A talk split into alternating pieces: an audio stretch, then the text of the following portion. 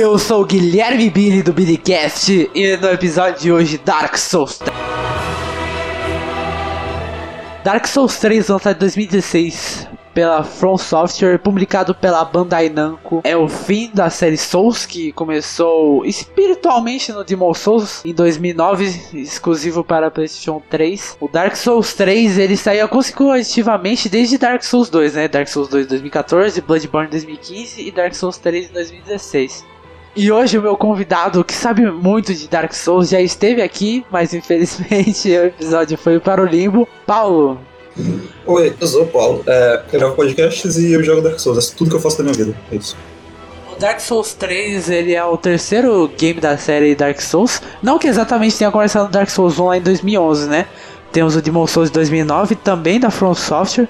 Só que ele era exclusivo de PlayStation 3, então a identidade, a propriedade, né? A propriedade do nome Demon Souls era da Sony. Então, quando eles queriam fazer uma sequência, a Sony não cedeu. Mas o Dark Souls 1 continuou sendo exclusivo de PlayStation 3 lá em 2011 e depois saindo port para computador e Xbox 360. E ano retrasado, cara, olha como faz tempo. Em 2018 ele foi remasterizado, né, para PlayStation 4 e Xbox One, e a versão de remasterizado também saiu para computador. E Switch. Ele é lançado pela From Software. A From Software é uma empresa japonesa até que antiga de jogos. 1986 foi quando ela foi fundada. Como ela é uma empresa japonesa, ela fez muitos jogos japoneses. Tem aquele Armored Core, que eu acho que a maioria conhece. Muito bom. Kingsfield, que foi um dos primeiros RPGs em primeira pessoa que teve. Teve o primeiro e o segundo. É, o que mais que a From Software fez? Kingsfield é horrível, eu não jogo em Kingsfield. Um, só, achei Armored Core e Kingsfield, principalmente. E era uma, era uma nova geração de consoles que tinha iniciado lá em 2007 e eles não tinham aquele RPG de peso pro mercado ocidental. Até agora eles tinham feito Uncharted que, minha nossa senhora, né? Que jogo ocidental. Go, puxa, Uncharted 2 no mesmo ano de Demon Souls. Eu não sei se o aquele joguinho lá, Ratchet Clank, a lançar PlayStation um RPG de peso, né? Daí contrataram a From Software. A From Software tinha um histórico com RPG, como já dito o Kingsfield. E eles fizeram Demon Souls, deixaram na mão do o Hidetaka Miyazaki ele não era game designer de Demon Souls, né? Ou ele, ele era ele, diretor? Ele, traba, ele, ele foi diretor, mas game designer também. Ele trabalhava antes como. Eu nem lembro qual era o primeiro cargo dele na From Software. Ele trabalhava num cargo meio. ele era tipo planner. Ele era uma parada tipo, tipo o Kojima, sabe? E deixaram na mão do, do diretor que nunca tinha feito um jogo antes. Nunca tinha feito nada, na verdade, antes, né? O Hidetaka Miyazaki, se eu não me engano, foi o primeiro jogo dele. Mas você, Paulo, consegue me dizer melhor sobre, né? É, ele ele trabalhava como planner no, na, na From Software, ele, ele trabalhou como planner no Armored Core.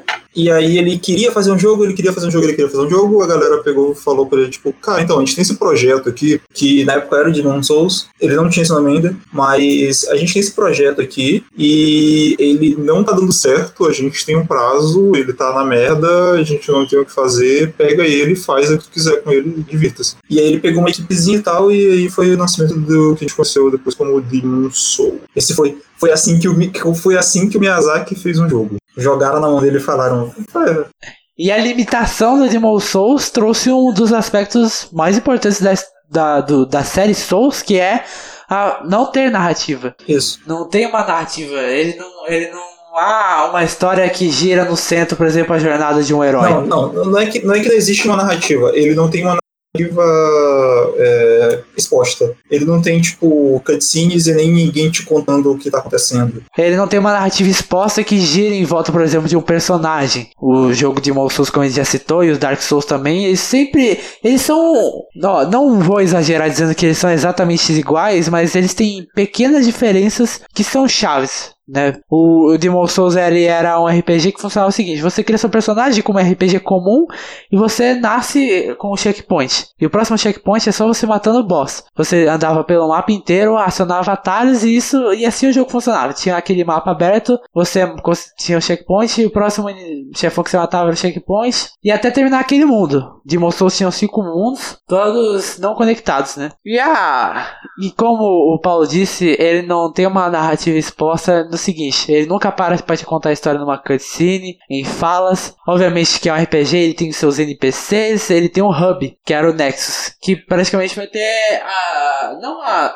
A sua cópia, mas uma versão idêntica no Dark Souls 3, bem parecida. E no Dark Souls 1 também tinha um hub que era o The Firelink Shrine, que é o santuário do Elo do Fogo. No Demon Souls, esse santuário, ele era separado do mundo normal. Como ele fala, ele é tipo um mundo de Mario. São vários mundos separados, não conectados. E eles contavam a história por descrições de itens e cenário. De uma forma muito videogame. Talvez isso seja uma limitação, como você falou. Os caras tinham muito prazo limite para lançar o jogo.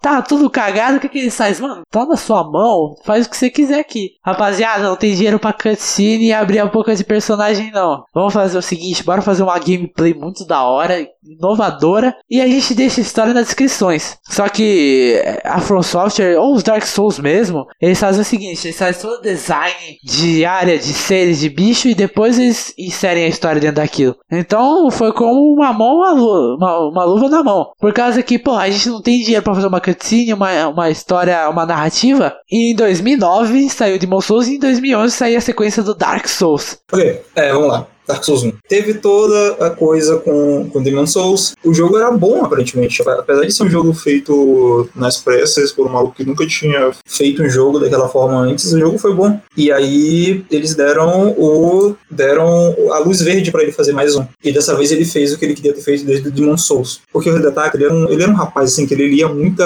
literatura fantástica da Europa, tipo medieval europeia. Então, ele tinha muito essa ele tinha muito essa essa ideia de tipo, das histórias épicas com dragões e guerreiros, etc. E é daí que vem toda aquela, aquela arquitetura gótica do Dark Souls e toda a história por trás dele. E também porque o cara lia livros que nem um maníaco, só que ele não conseguia entender direito algumas palavras, porque ele lia em inglês e ele é japonês e ele não sabia muito bem inglês. E ele quase nunca terminava os livros. Então ele completava os livros com a imaginação dele. E essa era uma das formas dele escrever Dark Souls. É, eram histórias meio vagas que tu completava com, tipo, informações que tu conseguia aqui e ali, e tu completava a história. E a maior diferença, eu acho que do Bloodborne pro Dark Souls, é que Dark Souls é bem mais polido e o mapa é todo interligado, bonitinho. E exatamente você falou, não que ele tem uma narrativa que gira em volta de um personagem ou de alguma coisa. É como se tudo já tivesse acontecido e você vai entendendo a história do mundo, nem a sua, pela descrição de itens e tudo mais. É bem. Uma coisa que a gente que começou lá em System Shock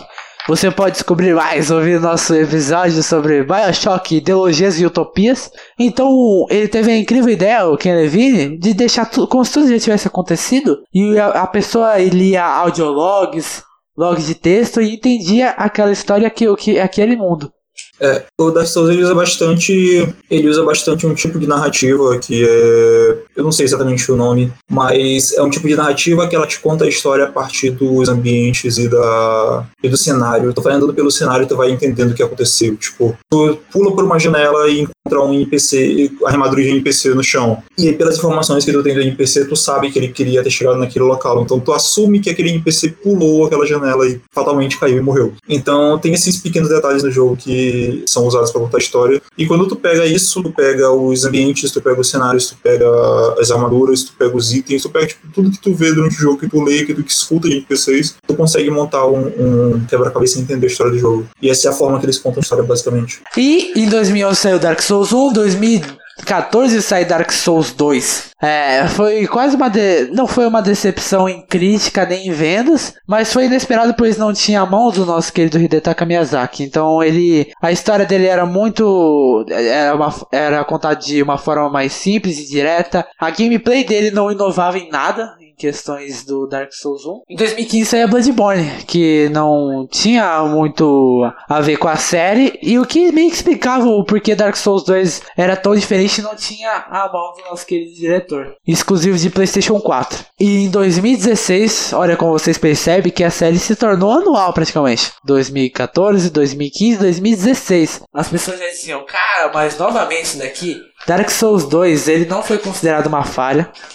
Mas eles viam que não tinha a mesma qualidade do primeiro, tirou ele daquele pedestal. Em Dark Souls 1 voltou uma mecânica inovadora que era a de bonfires. As fogueiras, né, eram checkpoints que onde quando você sentava nelas ou pousava nelas, voltavam todos os inimigos, mas você também conseguia os seus itens de coelho de volta. Então a ideia era que você a habilidade do jogador ia melhorando enquanto ele ia passando, tentando passar naquela fase. Então eles definiam o ritmo do jogo pelo, pelo número de itens de cura. E os itens de cura, o jogo você progride da forma que é o seguinte: desde o Demon Souls, cada inimigo que você mata, você ganha alma.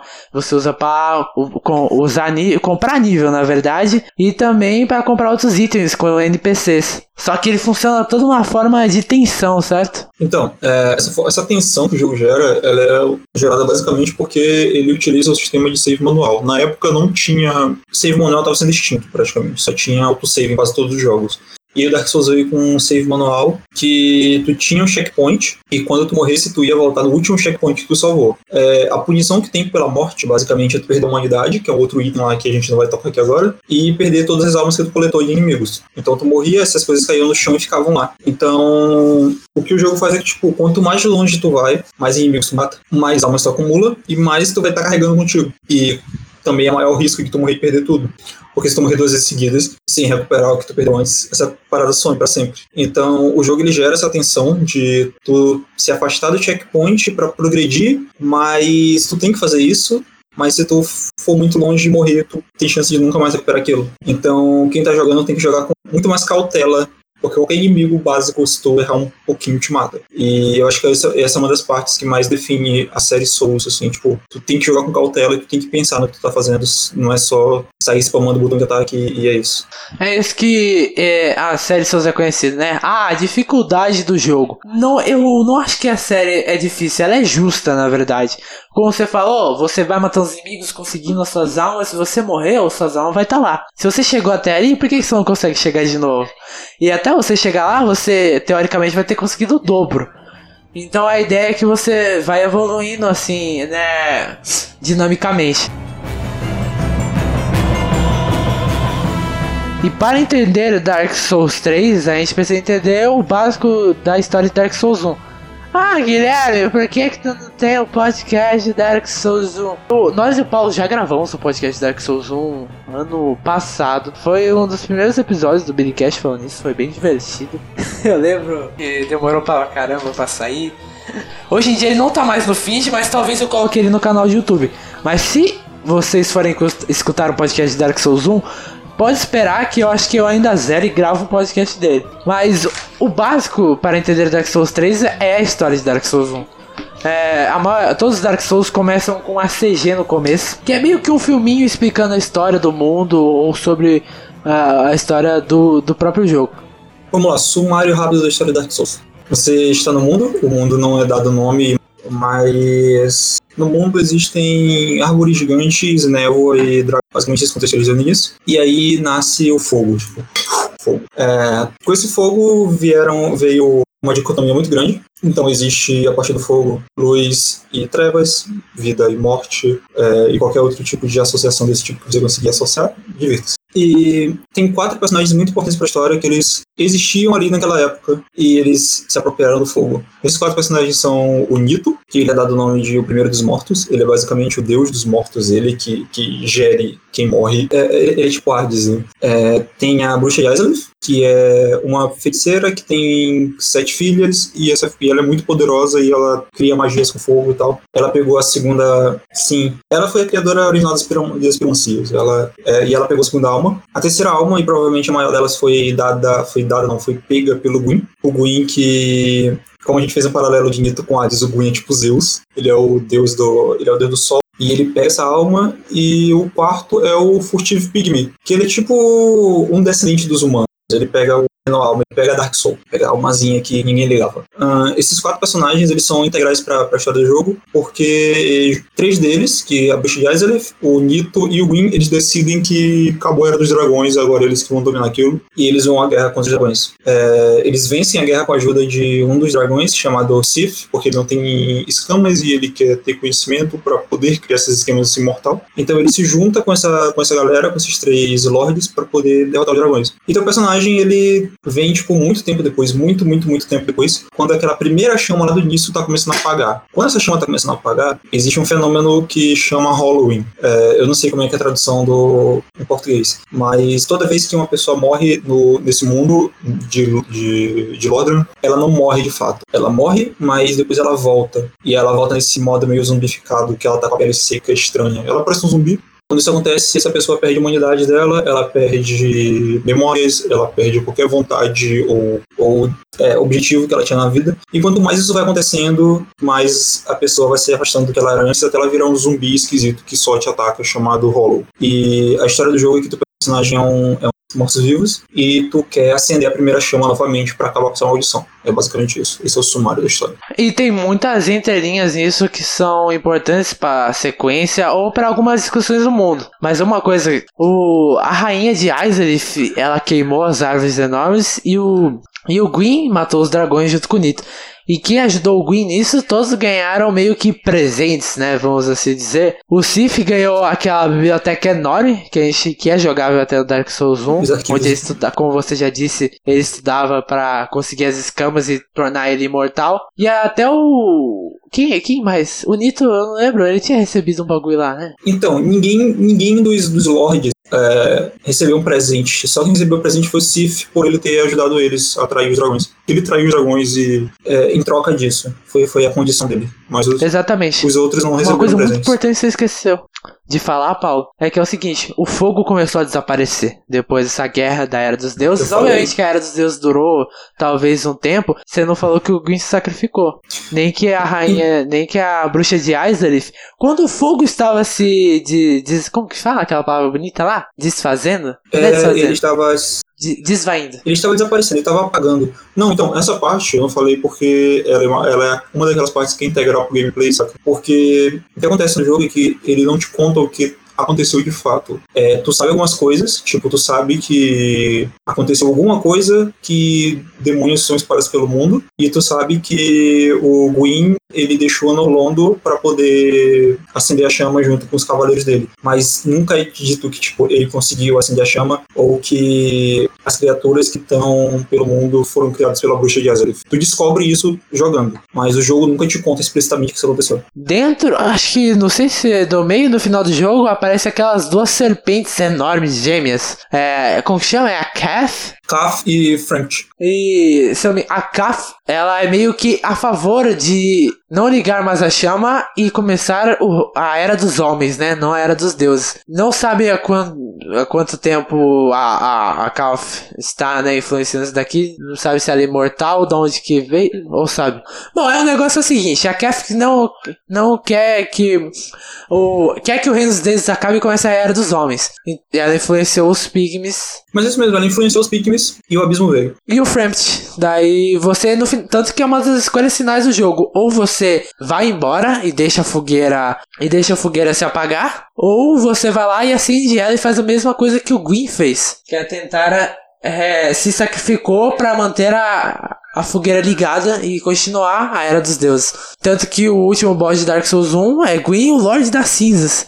E aí que meio que começa toda a, a, a trama de Dark Souls 3. Porque, vamos dizer que no final de Dark Souls 1 você foi embora, ignorou a chama. A chama ela se apagou. Vai vir outro rolo e vai acender a chama. E vai continuar nesse ciclo, nesse ciclo, nesse ciclo. E aí que começa a história de Dark Souls 3. Yes, indeed. It is called Lothric, where the transitory lands of the Lords of Cinder converge.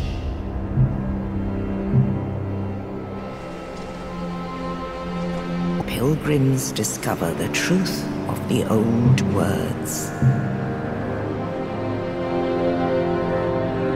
The fire fades, and the lords go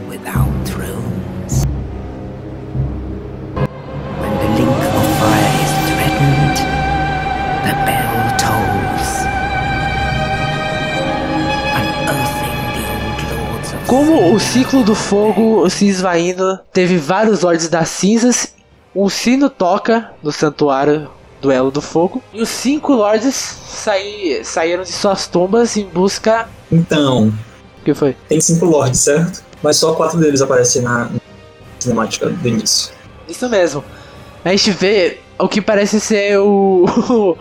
o rei alante de, de Souls, um ser todo gosmento saindo da tumba.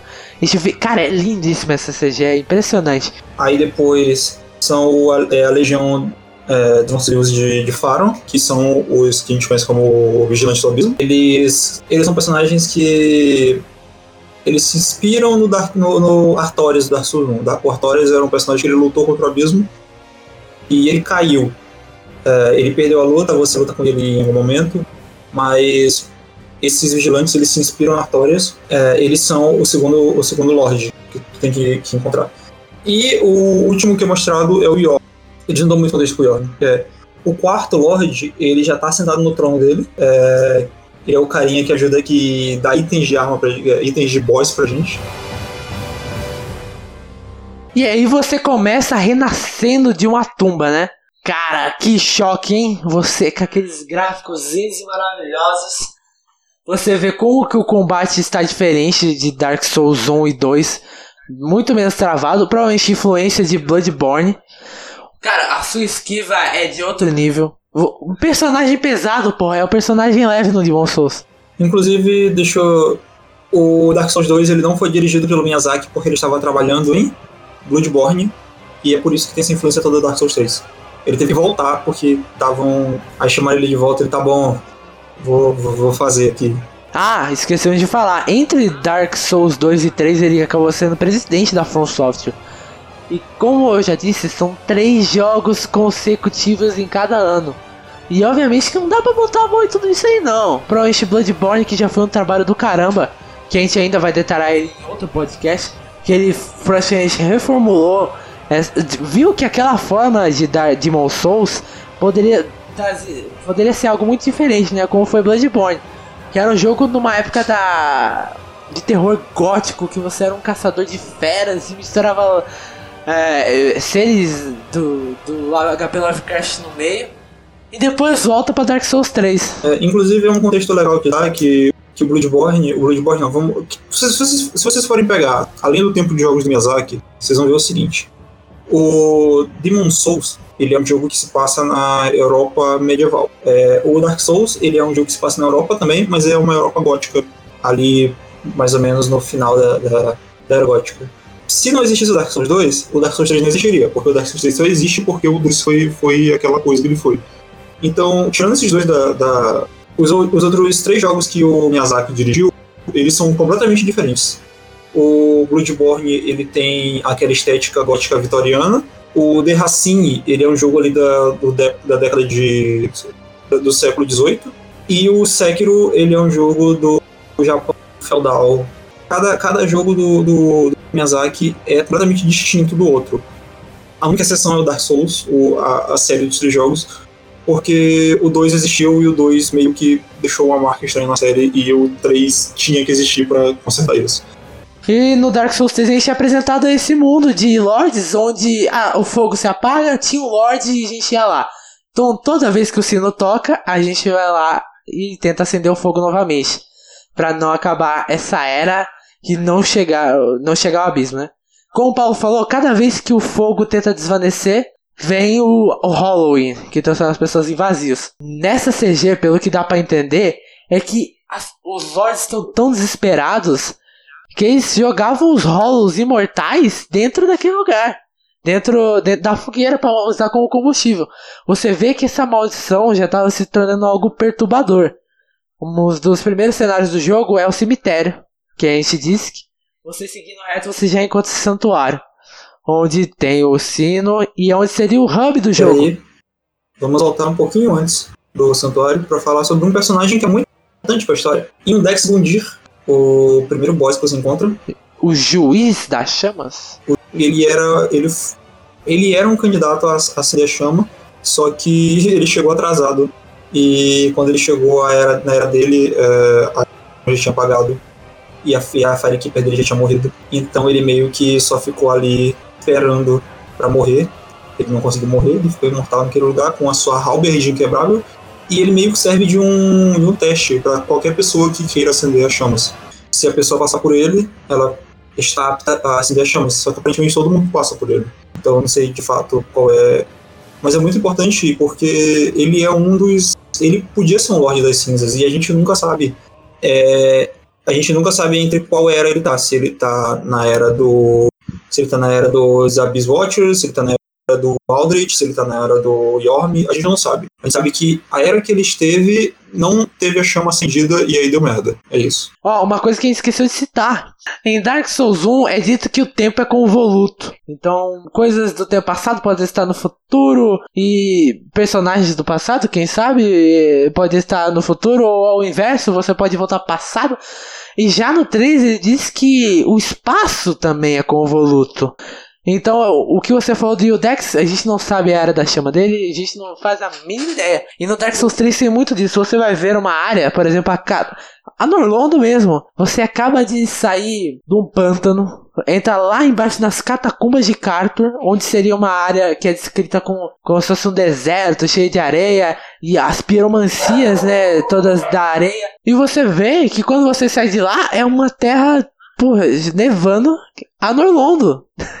a terra dos deuses de Dark Souls 1. Então, o espaço e o tempo, eles são, eles, sabe, parece que Não, na real, isso já, isso já é uma coisa, isso já é uma coisa de quando a chama tá acesa, é bizarro. O tempo e espaço do jogo, ele é, ele é maluco. É, tanto que, pelo que dá pra entender, a gente volta no tempo com a fogueira, né? Porque tem lugares que a gente vai passar do pela fogueira. E logo após derrotar o Yildex Gandhi, você chega ao Santuário do de Fogo, que, como o Paulo disse, seria meio que uma homenagem ao santuário do primeiro jogo. parece que existem vários santuários, né, em vários lugares, e lá desse santuário é o seu novo hub. Para mim, bastante inspirado no Demon Souls. Lá você consegue encontrar a Guardiã do Fogo, que em vez de Dark Souls 1, onde você conseguiu passar o nível pela fogueira, você tem que ir até essa Guardiã do Fogo. Ela pega suas almas e transforma em nível, né? Ela diz, por favor, ela também te dá aquela ela, toda hora ela pede, por favor, acenda a chama e me dê essas almas. Toque nas trevas dentro de mim. Ah. a Made in Black era um pouquinho mais invasiva, né? Ela toque os demônios dentro de mim. Já ela fala, tenta as trevas. A Made in Black era meio, ela fazia meio que o papel da Guardiã do Fogo em Demon Souls. Lá você também encontra Hawkwood, que é meio que o cavaleiro Depre, que meio que parou no meio da jornada e ele te auxilia mostrando para onde você tem que ir e tudo mais. Temos o André, que muitos dizem ser um puro fanservice, já que ele era o mesmo ferreiro de Dark Souls 1, voltando pelo que parece milênios depois no Dark Souls 3. E cara, enche o saco demais, cara, porque no mínimo no jogo você vai encontrar ele um monte de vezes. Toda hora que você vai afastar dele fala, How could win? Como que ele fala? Esqueci. Ele fala. Ele fala, Prudy, be careful. Ah, é. Prudy, be careful. Cara, eu, a dublagem dele é uma das mais, mais, mais marcantes, sabe? Porque você vai conversar com ele, pelo jogo inteiro você pensa, uma hora vai ter um diálogo novo, né? E nunca tem. Nunca. Então você só fica ouvindo a mesma ladainha, assim, é bem, é bem bosta. Primeira vez que eu joguei, eu apertava tanto aquele botão de conversar, pensando, ah, finalmente vai ter um. Por que, que o André sobreviveu todos os milênios, né? Mas não, não é explicar não. Ele só tá lá. E tem uns a serva do santuário que você compra e vende itens. Diferente do Dark Souls 1, nova.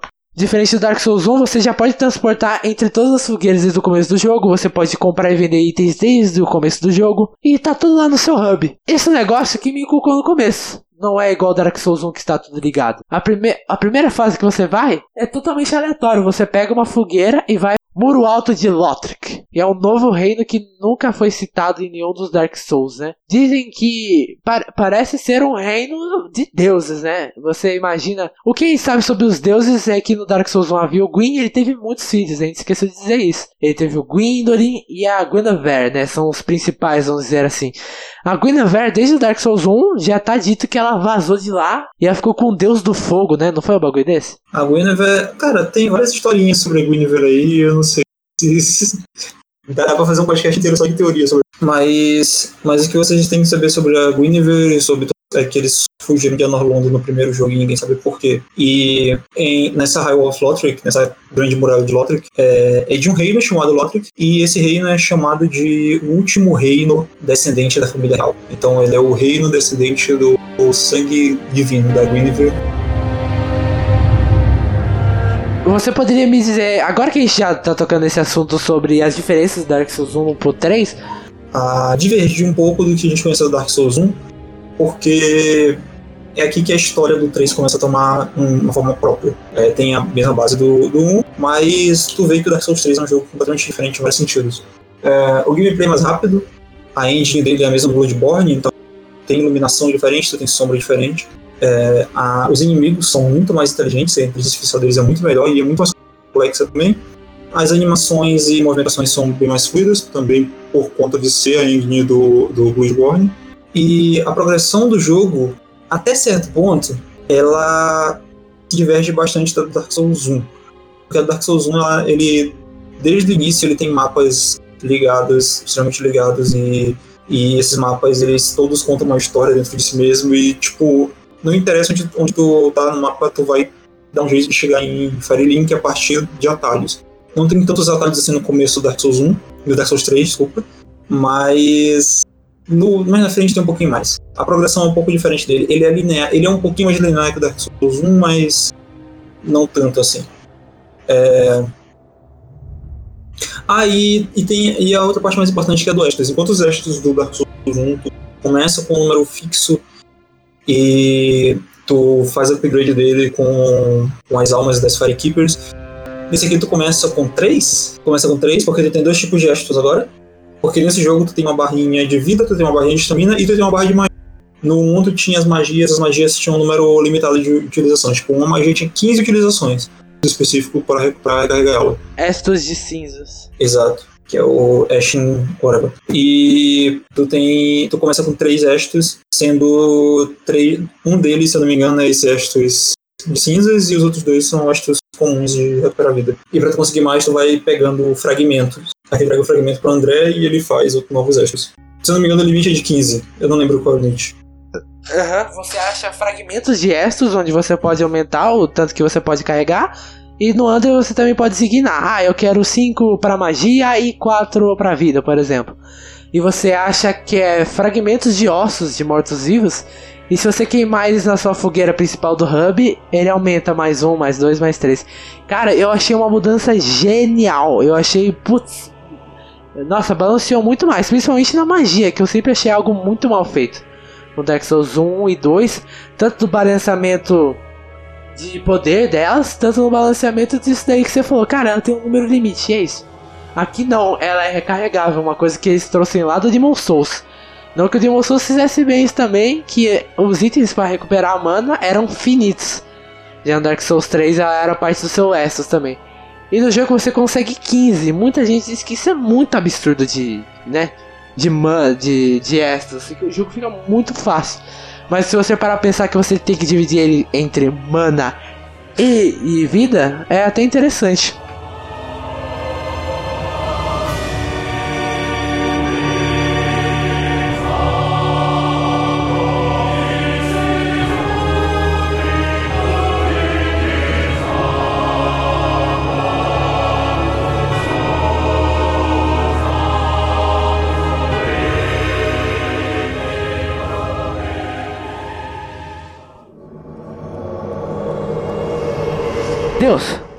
De meu mundo aqui? Piroca amante? Sou eu, amiguinho, vim aqui te dar um, uma ajudinha para você enfrentar esse mundo obscuro que é o de Dark Souls 3. Nosso querido amigo do Esquina 42, Felipe, invade o nosso mundo de Dark Souls 3 para nos falar sobre a parte da gameplay do jogo. O combate Dark Souls 3, ele é praticamente uma refinação de quatro jogos que já teve no passado, desde Demon Souls, Dark Souls 1 e Dark Souls 2. Felipe, qual que foram as principais mudanças ou que o que trouxeram até o Dark Souls 3? E aí, firmeza, Biro? Então, o seguinte é o seguinte, né, cara? O Dark Souls 3 ele não, não mudou muito em relação aos seus predecessores, porque Dark Souls é Dark Souls, né, cara? Não tem muito o que mudar. Eu posso falar para você que, tipo, mudou, nossa, que diferença absurda, que nem é tanto assim, é a parte mais de, de combate. Porque agora, ao invés de você ter, por exemplo, no, nas spells, você não tem mais número de vezes que você pode usar. Agora você tem uma barra de mana. Eles reaproveitaram isso do Demon Souls. E agora, o seu botão de L2, ele não é mais um, um botão de. Ai, pera, nada a ver. Não, tá certo, é isso mesmo. Agora seu botão de L2 ele não é mais um, um parry só, quando você tá com a arma em duas mãos. Agora ele é um botão de Weapon Art, que é uma coisa que eles tiraram um pouco assim, bem por baixo de Bloodborne. Que agora toda arma ela tem uma especialidade própria. Agora toda arma tem um, um propósito a mais além de apertar R1, fazer um R1 spam aí, que você fazia para ganhar todo, todos os PVP da vida. Agora não tem mais isso, agora tá mais refinadinho, mais gostoso de jogar. Agora cada arma é uma arma e mais um pouquinho. Agora tá um pouco mais divertido. É, e agora o combate também tá muito mais fluido, por exemplo. Como que o backstab e o parry se adaptou a isso? Que o parry no jogo, para quem não sabe, é quando o inimigo vai atacar, tem uma janela, se você apertar L2 com o seu escudo, não só com o escudo, né, se eu me engano com as cestas, que é aquela manopla, você meio que dá a para. Olha que engraçado, não sei se você notou, no Dark Souls 3 a gente tem três tipos de escudo, né? Uhum. Meio que aquele escudo de ataque, de defesa e de parry. Exatamente. E os de parry, a ideia é que eles sempre tem meio que um calombo neles, para quando, pela ideia, que a espada baixa, ela meio que desliza. Por isso que o personagem, ou seu inimigo do PVP, ou PV também, ele fica... É como se ele tivesse, entendeu? E a espada dele não tivesse batido no seu escudo, mas naquele calombinho daí teria desequilibrado ele. Da hora essa, esse detalhe. E quando acontece isso, você pode dar meio que um ataque crítico nele, que tira uns 200 de dano. Uhum. No Bloodborne, isso foi uma mudança que eu achei muito da hora, que no Bloodborne não era pelo, pelo dano da arma que dava o dano nesses ataques é, críticos. Era pelo seu era o dano e pela sua força. Pelo seu nível. Exatamente. Já no Dark Souls 3 tiraram isso de novo. Mas eu percebi que todo mundo meio que, né, tem, mesmo que todas as armas têm meio que o mesmo. E antes do Dark Souls 1, se você tirar, colocasse a arma em nas duas mãos, dava um dano muito maior no parry. E agora uhum. não. A sua arma numa mão só e duas mãos não muda nada. E eu achei. É que depende do, do status de crítico que ela tem. Tipo, uma adaga, ela tem um crítico de, sei lá, entre 150 e 200. E uma. Tipo, um marretão tem tipo 100. É o poder total da arma. E quando que as as, as adagas, as, as armas curtas, elas dão muito mais dano quando você dá um, um crítico com elas. Sim. Pô, Dark Souls 2 eu vi uns caras sendo com um cajado imenso, assim, dando parry, pegando eles no inventário do nada e pá!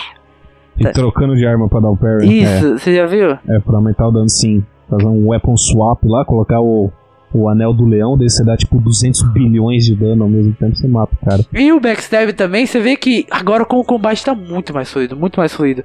Provavelmente influência da engine de Bloodborne, né? Que o combate, pô, era uma.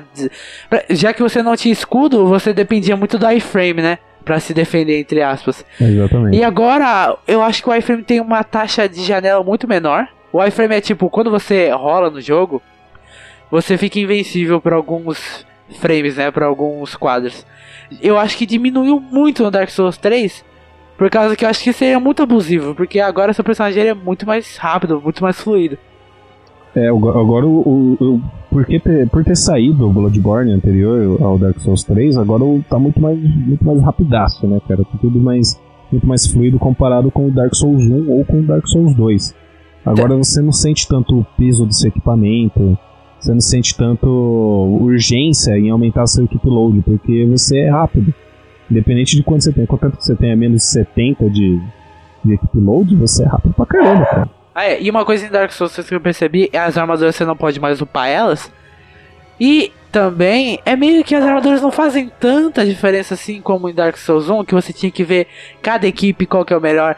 Já com você, sabe, tipo, é, o importante é você não tá sem armadura, entendeu? Se você tá, de boa. Vamos fazer uma grande diferença igual o Dark Souls 1, por exemplo. Nossa, Dark Souls 1 sofria demais, cara. Nossa, Dark Souls 1 os armaduras são muito pesados, cara. Qualquer coisinha que você colocava, você já saía do rolamento médio pro fat rolling pra rolar pesadamente, bem bem zoado que acaba com o seu jogo, praticamente. E o pior é que o Dark Souls 1, eles estragavam o jogo mesmo. Não dava para jogar, tipo, num nível de Cara, eu, eu não sei de Sekiro, mas tanto que falam que o Dark Souls 3 é o Dark Souls mais fácil de toda a franquia. É o, é o jogo mais fácil. Mais fácil que Bloodborne, que Demon Souls, Dark Souls 1, Dark Souls 2. Porque ele é muito. Ele é muito. Ele é muito amigável com quem é novo na franquia também. Se você quer começar por um Dark Souls, comece por ele. Daí você vai ter menos dificuldade do que começar por um Dark Souls 1 ou um Dark Souls 2, que é enorme, tem um monte de variedade. Esse é mais, você é mais focado em fazer uma build de, de, de quality, de qualidade. Que você basicamente upa só destreza e força, e pronto, você já tem uma build que você pode usar mais da metade das armas do jogo. É, exatamente. Não tem muitos itens que dependem de conhecimento, só, só alguns milagres e magias. Mas com quem tá jogando pela primeira vez, aquilo vai ser uma barreira pra ele. Porque eu falo, eu vou perder meu tempo upando, sei lá, seis vezes o meu nível pra conhecimento, ou eu vou pegar essa espada aqui e upar minha força. Exato. tá ligado? Que já tá na minha Exato. mão. Eu acho que, tipo, o item mais que, tipo, mais precisa de ou milagre ou. ou. É fala? Ou fé ou inteligência usar, acho que é no máximo 20, tá ligado? De arma.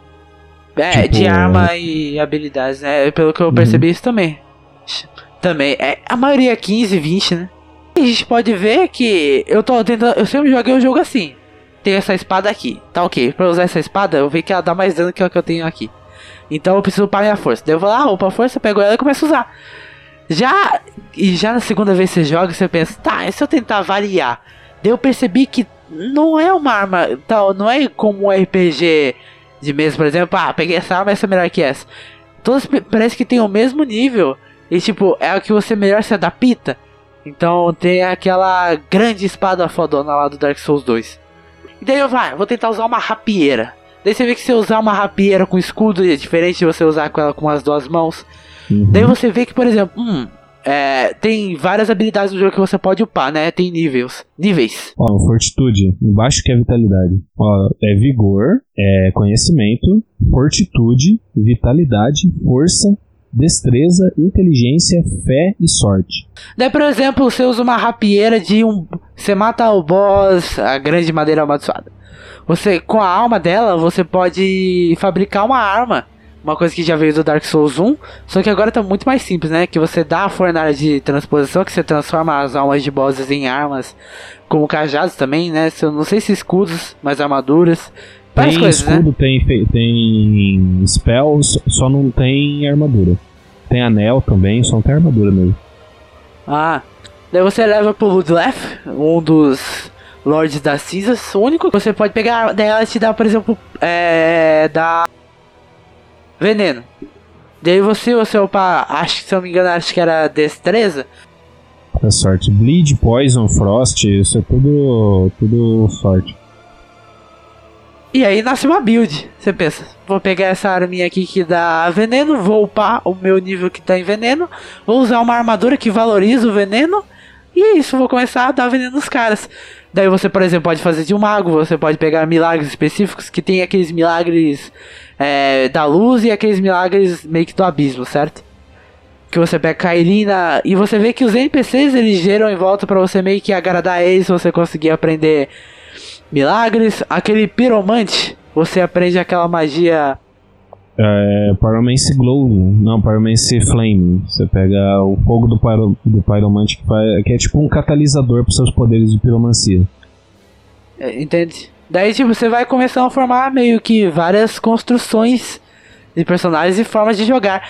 E eu joguei o várias vezes o jogo só nessa força. Daí eu vi que tinha como fazer uma build só de Pyromancy. Tinha como fazer uma build só de, tipo, lançando aquelas flechas enormes. Ou, tipo, eu não usar espada, mas magias que imitam, né, o ataque de uma espada. Eu achei, cara, é um mundo enorme, tá ligado? De, de builds. Que o Dark Exato. Souls 3 é o melhor que faz isso, né? Você pode ser um feiticeiro ao mesmo tempo que você pode ser um feiticeiro das trevas. Você só usa a magia das trevas. Você pode ser um piromante de, de piromancia das trevas também. É- é- cara, é muito legal. E Eles vai- e- abriram um leque enorme de, de magia nesse, nesse jogo. E valoriza o fator replay, né? Totalmente. Você pode, meu, você pode jogar esse jogo tipo nove vezes, você sempre vai jogar as nove vezes diferente. Se você abrir sua mente bastante, você consegue jogar de qualquer coisa, cara.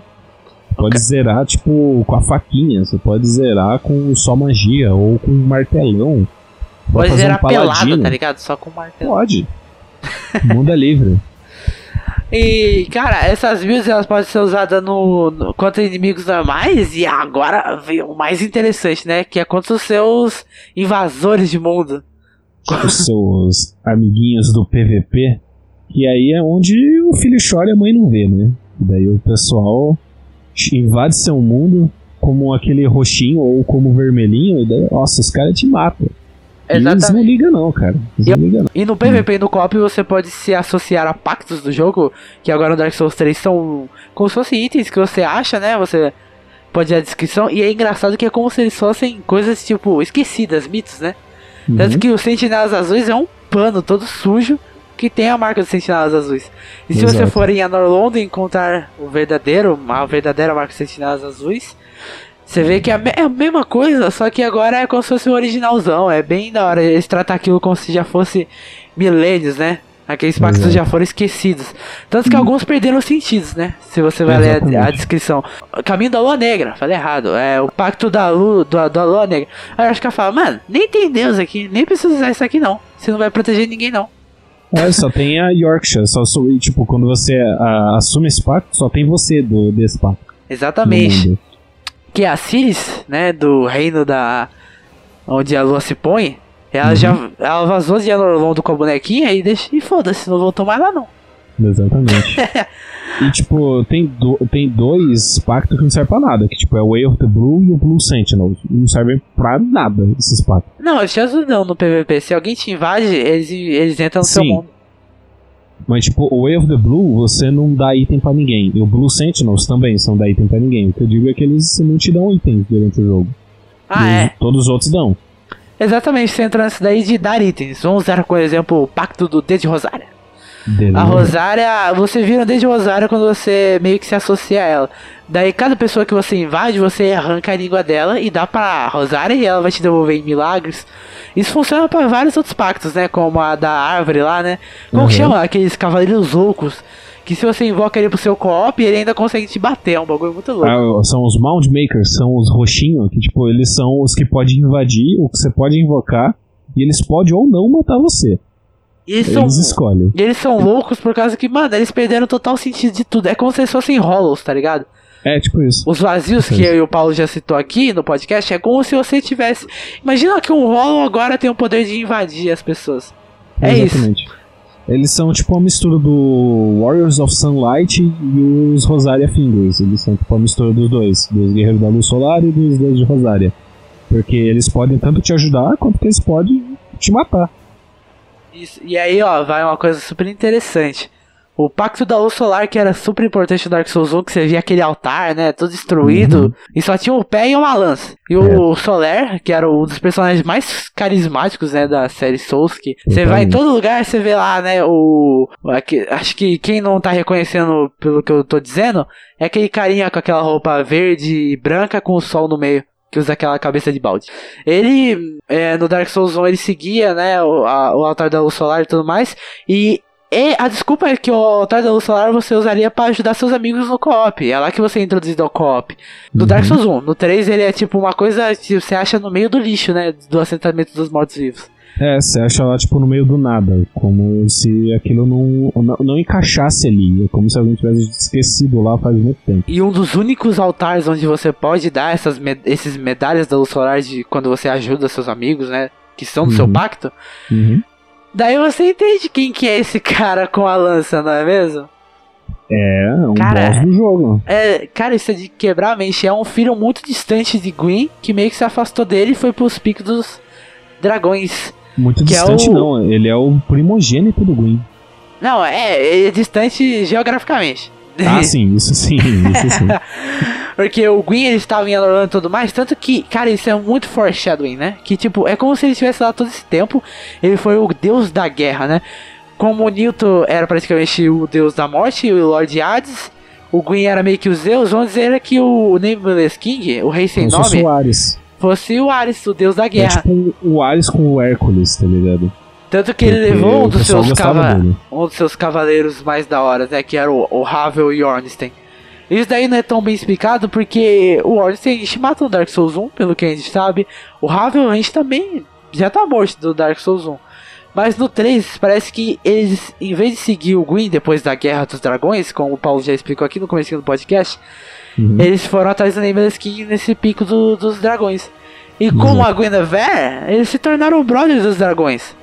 Guinevere deu filho pra caramba. É, a Yoshika, quem sabe, o Lothric e o Lorian. E teve mais também, se não me engano. Só que eu não, não lembro. E o Nameless King, ele usou um dragão como seu brother. Tanto quando você vai enfrentar ele, ele tá voando, né? Ele é meio que uma galinha. É muito... E é considerado um dos melhores boss do jogo. Uhum, Cara. Muita gente. No Dark Souls 3 a gente tem 25 boss, incluindo as DLCs da Cisas de Ariandel e a Cidade Anelada. A gente já vai falar mais pra frente, eu e o Paulo, então calma aí galera, sobre as DLCs. Bom, acho que as DLC é o que eles são mais separados. Eu acho que os primeiros que vêm de cabeça são os Olhos das Cinzas, obviamente, que são os Observadores do Abismo. Temos o Vigilante do Abismo, temos o Pontifício. Ó, o Pontifício Sullivan não é o Olhos das Cinzas, mas a gente lembra direto, né? De qual que é bom ou não. Mas o que, Uhum. que mais marcou, o que o primeiro que vem de cabeça assim, é que o Dark Souls 3 ele é um jogo que ele é muito 880. Aí gente vê o Pontifício, puta que pariu, a dificuldade sobe pra caramba. Gente vai, por exemplo, o, o Abyss Watcher, eles se enfrentam, tá ligado? Você, tipo, só a segunda fase dele que te quebra a cabeça. Então, ó, vamos o seguinte, já que tem eu e você, são 25 bosses, vamos tentar pegar pelo menos 4 bosses assim que você acha mais da hora. Vamos tentar não se repetir. Pode começar. Eu acho, começando principalmente, Gandir, o campeão Gandir que você enfrenta lá no mundo obscuro, tá ligado? Da- Ou antes, não dá pra saber se tipo esse Champion Gandir ele tá no passado ou no futuro. Eu acho que é no passado, que é antes da chama acender de novo e chamar os Cinérios pra acender a chama. É, chamar os aque- né? a- Aquele tá monstro, tá ligado? Aquele tá forte pra caramba. E quando você enfrenta ele, que é o primeiro boss do jogo, ele tá de boa. Ele pra Exatamente. E a ideia dele é que ele seria um campeão que tava em busca de ir na fornalha da chama. E quando ele chegou lá, a chama. Daí Ele ficou preso lá. E ele meio que agora ele decide quem atravessa ou não pra ir até o santuário. E- tanto que o nome dele em japonês é Juiz das Chamas. É muito louco. Cara, e o design dele, assim, e como ele te apresenta o combate do jogo é, é- é da hora, né? Porque Uhum. ele tem meio que um, uma doença, né? É, tipo, isso é igual aqueles carinha que tá lá em, em High Wall of Lothric, que eles viram tipo umas serpentonas assim de, de. Sei lá que é aquilo, piche? Sei lá. É, tem um nome, é uma maldiçãozinha, cara, que agora eu esqueci o nome. É, Mas ele, tem- ele contém essa maldição. E ele, ele era pra introduzir uma mecânica pra você que era pra ser muito cotidiano, muito co- recorrente no jogo, que era você poder pegar. Era pra você ter vários. Tá ligado no final do jogo quando você consegue pegar a espada espiral como Uhum. um item? Era pra você Sim. ter várias delas pelo jogo e você meio que colocar suas fogueiras, entendeu? Ah, você meio que você essas fogueiras. sacrificar meio. Não sei se é exatamente sacrificar bosses, mas tem a animação de você sacrificar um inimigo e conseguir colocar meio que uma fogueira lá. Caramba, seria mó da hora, cara, se tivesse isso. Eu acho que seria da hora isso com boss. Porque Seria incrível. você vê um problema com os bosses que a gente já pode entrar agora, que é o, a armadura caçadora de dragões. Cara, Hum. que batalha da hora. Eu, cara, Eu gosto. pesquisem, vou deixar aqui no post. New Game 7. Pessoa quase pelada tentando matar ele. Que combate. Que combate lindo, cara. Você sente a. Você sente a adrenalina que é, sabe? Porque a pessoa tá sem escudo. E ele, eu acho que é um boss também pra você não pensar com escudo. Porque não tem como defender aquela arma que mata dragão. É o tipo. É Exatamente. tipo uma lâmina, uma machete enorme de raio. É um machadaço de raio, cara. É enorme. É maior que ele, eu acho, cara. E ele tem um escudão maior que ele também, que também dá ataque de choque.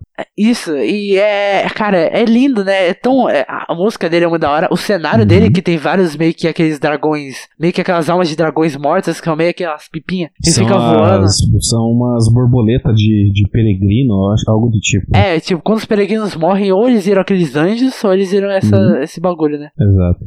Cara, e e, eles ficam atirando coisa em você o tempo todo durante o jogo. e não é. E não é injusto, né? É. Não sabe? é mesmo, realmente não é. É tão da hora essa luta, cara. Eu, eu- nossa, eu acho que é uma das melhores lutas do jogo É também. muito boa. Eu gosto também bastante da luta do Lothric, que você enfrenta primeiro o irmão dele, o Lorion, e tipo, ele é todo zoado, que ele não consegue andar e tudo mais, todo doentão. E tipo, você vai lá, enfrenta ele, quando você mata ele, você enfrenta o Lothric daí. É, E- os e dois. é- e ele é um desgraçado porque ele fica teleportando durante a batalha inteira. Ele fica teleportando, você tem que prever de onde que ele vai vir. E tipo, quando, dependendo de como você tá no jogo, um hit dele te mata. É, exatamente. Cara, eu vi um cara no New Game 28 falando Nossa que. senhora. Não, é retardado, né? Fala, fala É, sério. aí chega uma hora que não importa mais, né? Ele fala Pô. que ele morria com dois hits no Lothric e no Lore. Nossa, é. E ele relatou no Reddit. Ele falou que foi uma das batalhas mais da hora do jogo, assim. Mas com certeza. Que. cara. Mano, vai tomar no cu dois hits, cara. Imagina quantos hits você precisa pra dar, tirar, tipo, 10% da vida dele, tá ligado? Nossa senhora! Né, não, não quero, não quero imaginar isso. E o Não, Lothric e não o Lorian, a história dele é engraçada. Por causa que o, são dois irmãos, e como o Felipe disse, o Lorian, ele meio que seria meio que. Ele é maior que o irmão dele, e ele, só que Uhum. as ele é aleijado. É. Eh, E ele é o irmão mais novo. A ideia é que o irmão mais velho seria o rei. O destinado a levar o trono e acender a chama. Só que ele falou. Ele é tipo um adolescente de 13 anos. Vai lá, acende a chama. Todo mundo do reino fala lá pro, pro Lothar. Não, não vou não, tô com depressão. Daí ele fica lá naquele quartinho dele, né? Naquela cama gigante. Uhum. Tanto que é um dos potes. Porque o jogo existe é por causa do Lothric. Ó, cara, eu acho que um dos dois boss aqui que eu acho que é, são muito interessantes, que eu acho que são muito gostosos da ideia deles, não por- pelo combate e tudo mais, é o Aldrich e o Yorm, né? Uhum. O Aldrich, primeiro que ele tem, como já dito, toda aquela história que o cara meio que. Ele tá sendo. Ele tá levando a, história daquele jogo um outro caminho. E ele conseguiu meio que subverter todo aquele reino maravilhoso de Anorlondo, né? Reino dos deuses. Aquilo tudo brilhava. Ele matou meio que o rei daquele lugar, tirou aquela ilusão, aquilo virou um lugar triste, cheio de. Tá meio que virando no casulo dele, onde seria uma das batalhas mais da hora do Dark Souls 1, que é Smaug e Ornstein. Onde seria a boss fight lá, agora é com Aldrich. E cara, é. Pode falar aí. Eu acho ele um dos, dos bosses mais difíceis, cara. Primeira vez que eu joguei, eu fiquei empacado nele por umas, sei lá, por um bom tempo, cara. Eu acho ele muito difícil. Principalmente aquela parte na segunda fase dele, que ele aponta o arco pra cima e, tipo, fica uma chuva de flechas te seguindo durante todo o percurso do- da arena do boss. Não há iframe que resista. Não, não, não há, não tem como, cara. Você pode sair correndo, não adianta, cara, não adianta. É. Vai te alcançar o negócio. E tanto que a parte humana dele, que é o Gwendolyn, que solta esses poderes do Gwendolyn mesmo, do arco e flecha, aquelas outras piromancias muito loucas, é, é a parte que dá mais dano. Só que lá ele pode te dar uma cacetada. Ele é um boss que ele te dá muito dano muito fácil, né? Tipo, se ele te pegar, hit kill. Por exemplo, nesse ataque das flechas, tem outro ataque que ele varre, né? Praticamente o mapa assim. Putz, é, cara, eu adoro esse boss, principalmente do visual dele, né, cara? É, da bem cabeça pra incrível, cima é um deus, tipo, super magnífico, lindo, né? Tratado como. Que ele foi tratado como uma mulher, né? O Gwyndor, por isso que ele tem todo aquele visual todo. Bem andrógeno. É, isso, exatamente. E, E- da cabeça pra baixo ele é um monte de coisa nojenta, né? Parece é que é aquela. gosmona. Parece uma gosma que passou pela, pelos cantos do chão, que juntou pelo, juntou um monte de coisa. E o Yorm the Giant, que ele também traz uma coisa de Demon Souls. Do Demon Souls tem, se eu não me engano, o quinto mundo, que é o mundo de pipas. Tem várias, meio que arraias voadoras. E lá na boss fight dessa raia maior, você acha uma espada de vento. Você pega ela e você aperta L2, ela consegue conjurar um vento enorme assim. E é a única forma de matar aquele boss. Daí, nessa batalha do Yorm, é a única arma que pode derrotar o Yorm. Que ele deu pro melhor amigo dele, Sigmaya. Uhum. E pra, pro povo dele, né? Porque ele usou da chama profana pra tentar acender a chama. Pra, né, pra ficar mais forte pra acender a chama e fazer durar mais tempo aquela era, aquela era né? Uhum. Mas, né, toda era tem um fim, todos os lords voltam quando o sino tocam e ele tá lá. Você pega aquela espada e, nossa, cara, é. E desce o cacete nele. Não é uma batalha difícil, não é. Sabe, ela é espetacular, principalmente por causa que faz parte da questline do Sigmar, né? Daí É tipo pode- batalha com o Volnir, tá ligado? É tipo. Não, é- não é difícil, é só. É só uma batalha tipo de quebra-cabeça, tá ligado? É tipo uma puzzle battle. Você não, não efetivamente luta com ele, você usa de algum artifício pra derrotar ele. E, Não necessariamente sua habilidade de luta. e o Yorm você consegue fazer a questline do Sigmar, que seria meio que o melhor amigo dele. E que ele prometeu assim, ó, Sigmar, o Yorm falou, quando eu ficar loucão, você vem atrás de mim. E se você conseguir ajudar o Sigmar em todas as partes do jogo, que ele fica preso em Elefil também, você chega lá e ele spawna na boss fight. Você consegue spawnar ele pra boss fight do Yorm. E depois que acaba a batalha, ele morre. Exato. Esse é um bagulho que-. Porra, por quê? Você não Ah, fica esse meio... era o que ele tinha que fazer, eu acho, cara. E ele pode morrer no meio dessa batalha, isso que eu fico meio... que eu fico meio broxante. Porra, Porque ele morre de qualquer jeito, né, cara? É, e o, o Cavaleiro Escravo Gael, que meio que gera toda essa história da DLC, que ele é um escravo que ele tenta juntar a, ele procura a Dark Soul para sua ama, a Ari, né? Ela não tem o nome, ela é a garota da pintura, ela tá querendo pintar um novo mundo. E tanto que o Gael vai até literalmente o fim dos tempos em busca disso, que ele mata os pigmeus que conseguiram as quatro almas, já dito no começo do podcast. Ele vai atrás, ele consegue essa alma e ele não consegue entregar pra sua alma porque se passou milênios. A terra inteira virou cinzas, é como se a chama estivesse consumindo o mundo inteiro, né? Pra conseguir combustível e meio que transformou tudo em pó. Você vê a Norlondo toda desfa... Cara, é a capa do jogo isso, né? É muita safadeza isso. Que é aquele Uhum. mundo todo amarelão. Pior que a capa do jogo mesmo. É, é, os caras já tinham tudo pronto, tá ligado? É, e, é, mano, aquilo é.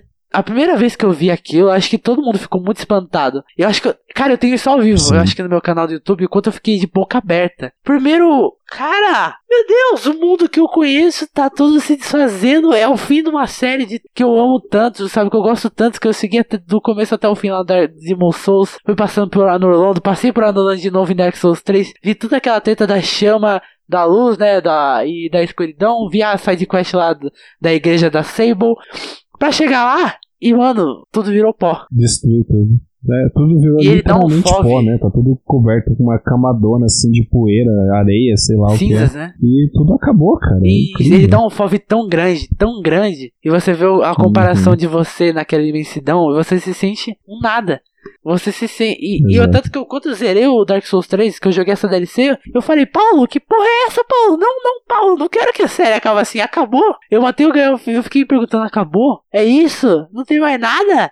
E, e é uma sensação de vazio. E é uma sensação de vazio que o jogo te passa muito bem, né? Que você é o Gael e a princesinha lá. Quando você mata o Gael, você meio que é o único ser daquele mundo. E você pode entregar a Dark Soul Essa- pra Ari. E ela fala, mano, eu vou fazer um mundo mesmo, pode ir pá.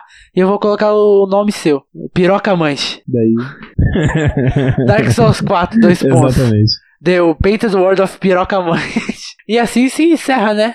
A, his- a série Uhum. Dark Souls. E, o- e o que a gente já falou sobre a gameplay, gente. Agora vou usar meu cristal cinza e você pode vazar do meu mundo, rapaz.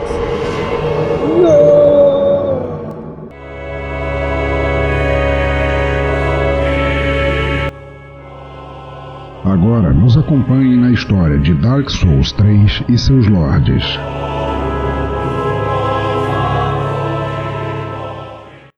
Pra, pra entender o mundo de Dark Souls, tem vários personagens que são muito importantes. O Pontifício Sullivan, Então, no Dark Souls 1, você encontra um mundo pintado chamado Ariames. E esse mundo pintado é onde eles enviam. Esse mundo é destruído eventualmente, e aí eles têm que criar um novo. E eles criam Ariandel. É, e de dentro de Ariandel, existem uns bichos que são meio pássaros, assim, eles são uns pássaros esquisitos. E um deles aprendeu a fazer magia. Olha só, ele aprendeu magia. E ele deu um jeito de sair desse. buscar mais conhecimento, mais poder.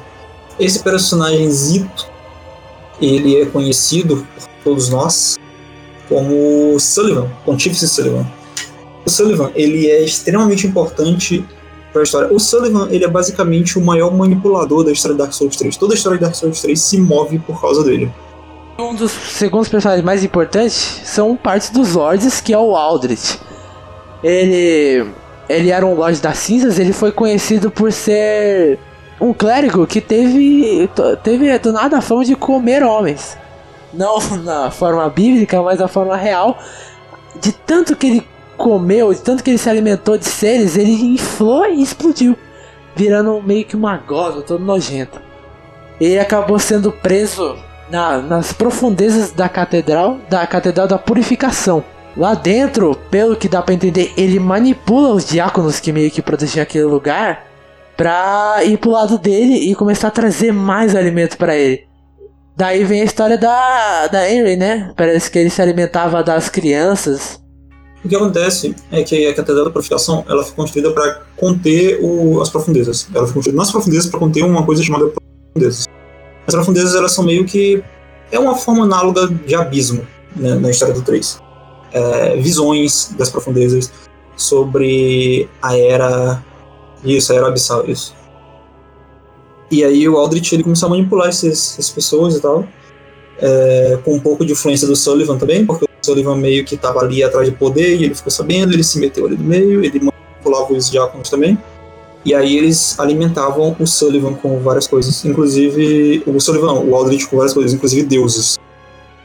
É, e o Aldrich, ele tinha, ele tinha essas visões dele eram, eram corretas, que ele conseguia um mar aprender, profundo, né? é, e ele que ele conseguia aprender magia só de ver ela nas, nas, nas visões. É, eu só ia dizer o seguinte, o cenário que o Aldi tá trancado seria, pra mim, eu, eu acho que é uma referência ao Kaab, árabe, que é meio que é meio que um cubo que eles veneram assim pra caramba.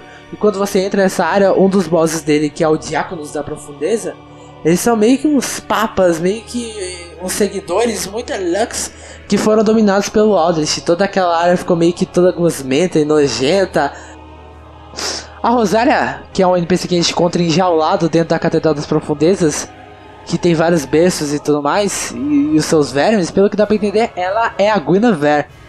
Ela é ligada a vários NPCs do jogo e você encontra novamente com ela. Numa side quest você acaba terminando encontrando dentro da sala da Guinevere, onde ela estaria no Dark Souls 1.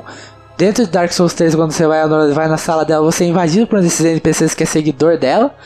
Ele te mata e se você matar ele, você consegue um milagre, que são meio que a magia do, do jogo, sobre a Guinevere.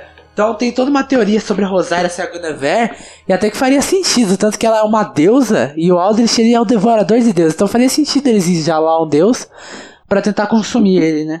Mas vai que ela tomou o lugar, sei lá, né? Pegou aqueles verminhos. Outro personagem extremamente importante pro a história do Aldrich, e também para toda a parte do jogo, é, é a Chama Profana, que foi ela que começou a, a. Basicamente, Chama Profana é uma versão Dark da chama inicial lá do, do primeiro jogo e que continua aqui, que precisa ser, ser acendida. Essa chama profana ela influencia de maneira ruim as pessoas que estão em volta. E o Sullivan foi influenciado por ela, o, o, o Aldrich foi influenciado por ela, e toda a capital em que ela estava, em que ela apareceu, também estava começando a ser influenciado por ela. E aí o rei dessa capital, que nós conhecemos como Yorm, o gigante, ele decidiu que ele ia ligar a chama, a chama inicial, a primeira chama, poder acabar com a chama profana. Por que ele pensou que ele conseguiria apagar fogo com fogo?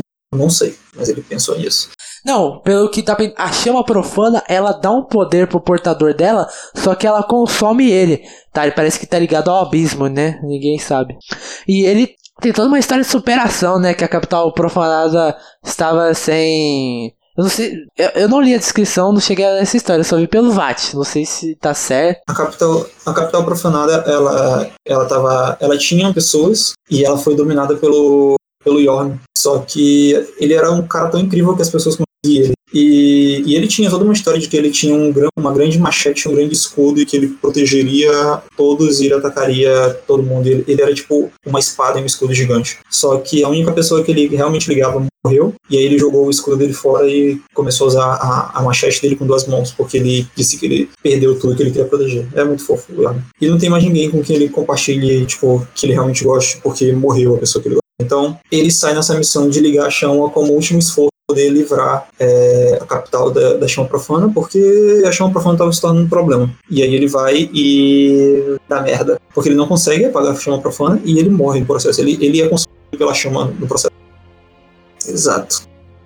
E foi essa forma- chama profana na cap- na profundezas que atraiu o atraiu o Sullivan e que fez ele manipular o nosso querido é o primeiro arco de, de bosses do jogo. O segundo, ele é um pouco mais curto, porque ele só tem dois bosses. E é o arco do nosso querido amigo dos sábios de cristal. Então, é, pelo jogo a gente encontra um pântano gigante chamado Pântano de Pharaon. Lá a gente vê que muito tempo depois do Artorias, que ele tentava que o homem que foi no abismo e voltou, né? Ele meio que virou um mito, uma lenda e chegou e criaram vou deixar com a Legião dos Vigilantes do Abismo, e onde eles cultuavam um lobo. Quando o sangue desse lobo seca, eles vigiavam o abismo. é isso que tem que entender. Onde eles estavam era a porta da, de uma catacumba para de Carto.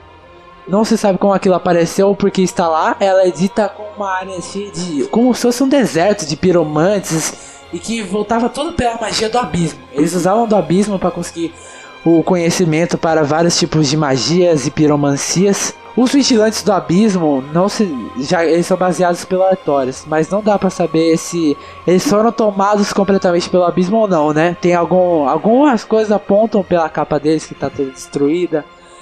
E por eles se enfrentarem, né, uns aos outros, que é um dos negócios do abismo. Tem uma coisa aqui na armadura do do Artorias, ela diz que as armaduras dos vigilantes, elas contam sobre o destino deles. E na armadura deles dá pra ver, tipo, o pedaço do abismo se subindo pela, pela capa. E faz sentido que isso tenha acontecido, porque se eles lutam contra um abismo e eles estão infectados pelo abismo, eles vão lutar entre si. É muito, cara, essa boss fight assim, mano, genial, né? Fala aí. Ela é muito da hora, ela é muito da hora. É muito desesperado também ver eles com argumento. É, não, porque, cara, é, é linda demais. E ela, pra mim, é o que melhor usa esse combate novo. Porque eles não usam escudo e talvez você não. É uma luta que eu acho que funciona até melhor sem escudo, né? Porque os ataques deles são muito horizontais, eles não são verticais. É, e rápidos também. Sim, eles são rápidos né? E aí vem Dark Souls 3, que são vários boss de uma vez, né? Você vê que eles deram, parece que uma atenção melhor. Alguns bosses parece que eles são múltiplos, mais do que no Dark Souls 1. Porque no Dark Souls 1 a gente tinha o Ornstein e o Smog, que é muito conhecido porque são dois bosses de uma vez. E aí no 3 parece que eles sabiam que muitas pessoas costumavam jogar o jogo inteiro ou não em co-op. E colocaram bosses que, né, são, são vários múltiplos alvos. Eu achei interessante isso. Foi nesse que eu percebi de verdade. Ah, meu, existe isso do abismo e quem mais que você tinha dito mesmo? Os, os, sábios, os sábios do, do, de cristal. Existem dois, eles são ligados ao Logan. do- é, um deles se juntou à Legião de Faron, por isso tu encontra eles perto do, dos vigilantes. E o outro, ele, tu encontra ele na biblioteca de Lothric, Os gran- grandes arquivos, né? os grandes arquivos de Lothric. Lothric é um reino. Agora a gente vai chegar na terceira parte dos bosses, que provavelmente é, são- é a última. É, é um local que ele tem muito orgulho. A, a família real é descendente da, da família divina Gwyn, essa é a história que rola por lá. E eles têm muitos símbolos relacionados a cavaleiros. E, e lá tu encontra alguns bosses, inclusive o, a armadura do, do Caça de Dragões, que é muito, muito boa, inclusive, que ela faz. Armadura como se- matadora de dragões. É muito foda, cara. Quando você chega lá, tem umas pipas voando. O mundo tá sangrando, parece, sabe? É, é, é muito assustador. E o cara chega com uma marretona elétrica pra cima de você. E é uma das boss fights Não é um cara, é uma E armadura. aí que você vê, novamente você vê o quanto o combate desse jogo é gostoso. E diferente do Bloodborne, ele é muito versátil, por exemplo, você pode jogar de mago, de muitas armas, né? Muitas armas disponíveis. E, cara, é, é- nossa, é sensacional o combate de Dark Souls 3. É, armadura, armadura de. Matadores de dragões. A armadura da Caça Caça de Dragões, né? É, ela tem relação com o passado antigo de Anorlondo. E tu vê que é uma das ligações que tem pra família. Porque é a armadura que os caçadores de dragões utilizavam na época que caçaram os dragões. É, o estilo Ravel, né? Ele também E- era. É tipo, é um estilo Ravel Ornstein, assim, é uma mistura dos dois. E aí depois que tu passa por essa, por essa armadura, tu entra no grande arquivo. No grande arquivo tu encontra o segundo desses sagos, desses sábios de, de cristal, que tem a ver com Logan. Esse, ele tem muito mais a ver com Logan do que o anterior, ele tem muito mais magias de cristal, ele, ele consegue manipular melhor o cristal. Só que ele também não tem muito, muita, muito interesse na lore. O outro é mais interessante lore, o Faro. E depois que tu passa deles, você chega no provavelmente o último Lorde que tu vai encontrar durante, durante o jogo é, e que não foi mostrado no, na abertura. Isso era uma coisa que eu falava nisso, quando tu falou, tipo, ah, a chama começou a apagar. Mas aí você se pergunta, por que a chama começou a apagar? Por causa deste. Eu não posso falar palavrão, né? Por causa desse, desse, desse mancebo. Deste. Pupilo. Meliante, desse meliante. Petulante. É, o último o Rebelde. último Lorde das Cinzas que tu vai lutar contra é o Lothric, é o príncipe de Lothric. Ele, ele foi criado desde sempre para acender a chama. Ele era um. Ele era tipo. Ele era criança perfeita para fazer isso. Só que ele decidiu não acender. Não ligo, não vou acender. Descendente da família real, provavelmente de Osiris e a Guinevere, né? De todo aquele reino da família real. E cara, Exato. você vê lá uma referência enorme a Demon Souls, cara. Quando eu vi isso pela primeira vez, eu falei, mano, esse é o último jogo de, da série Souls. É, sabe, eu não sei se você tá ligado, mas a primeira área de Demon Souls boletária é uma grande passagem, assim. Uhum. É uma, e tem vários bichos. Cara, e quando você vê aquilo é tipo, meu Deus, é um remake de Demon Souls que eu quero, sabe? É, é genial. E esses. Eu ainda acho que a maior, que a maior referência que tem de, de- nesse, nesse jogo é a, é a espada que tu mata o Yorn. Ah, sim. Pô, mano, Essa essa rola. boss fight é muito da hora no Demon Souls, cara. Minha nossa senhora. É, o Lothric, ele, ele era um ele foi escolhido pra acender a chama, só que ele decidiu não acender. E tu luta contra ele contra o Lorian, que é o irmão dele. Eu, eu acho interessante É. falar também que o Lothric ele é tudo miudinho, ele é muito. Ele é muito. é, sabe, ele é fraco. Parece que ele não conseguiu até empunhar a. Na descrição de alguns itens diz que ele não, ele não tinha força suficiente para empunhar a espada da família real. Mas já que ele era o filho mais velho, ele é destinado a ser o rei. Já o irmão dele, Lorian, que era o filho mais novo, seria o príncipe. Só que ele não. Só que ele acaba empunhando aquela espada não. Não como falar, não como um rei, mas sim como um príncipe. E eles meio que se ajudam naquela batalha que também é sensacional, né? E o Lorian é todo gigantão, ele é. Ele. Cara, Ele matou um príncipe demônio sozinho. Ele é incrível, o Lorian é foda. ele meteu o sarrafo naqueles demônios E é safados. por isso que a espada tá o tempo todo em chamas. Ah, e é. E você tem a teoria que eles não. Eles decidem não acender o fogo, não só por vontade própria, mas por influência do Sullivan, Isso, né? O Pontífice Sullivan, que a gente já citou antes, que era um dos magos que veio do mundo de Ariandel, que é um dos DLCs do jogo, que seria meio que uma nova pintura de Ariames. Ele era um, um mago que. Na verdade, não um mago, mas o clérigo que ele se aventurou pelos mundos, pe- pelas terras, né? De não só de Lordan, Lothric, Capital Profanada, procurando conhecimento e também dominando aquilo. Ele passou pela chama profana de Orm, conseguindo imbuir uma dessas espadas nele. Lá em Lothric tem uma estátua dele, né? Que eu fiquei chocado quando eu vi isso. Uma estátua dele de quando ele era um. Também passou por Anorlondo, onde, segundo a Yorshka, que seria uma descendente também da família divina dos deuses, que se autoproclamou Pontífice e trouxe o Aldrich pra lá. Quando ele trouxe o Aldrich pra lá, ele consumiu o Gwyndolin, que seria, pô, um deus, né? Filho descendente direto de Gwyn. Um dos deuses mais fodas de todos. Tanto que o Gwyndolin ele tem toda uma treta que ele foi criado como mulher, né? Que ele sabia. Ele tinha uma magia que da ilusão, né? Ele sabia praticar com, várias, com as coisas da ilusão.